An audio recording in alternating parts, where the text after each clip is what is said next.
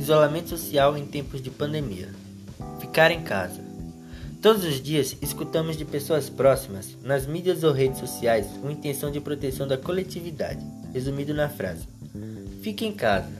No momento, ainda escutamos a frase: Fique em casa se puder. Em primeiro lugar, gostaria de dizer que passamos um período de profunda reflexão, um momento de olhar para dentro e refletir sobre quem somos, quem amamos e se estamos dando o valor devido. Não para certas coisas que realmente importam, assim como não para certas pessoas, mas para as pessoas que amamos.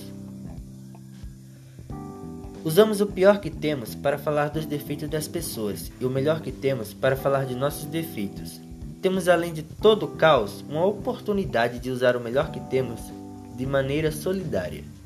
O primeiro ato de solidariedade é cuidar da saúde dos que amamos. Por isso, fique em casa. Meu nome é Alan, tenha um bom dia e muito obrigado por escutar este podcast.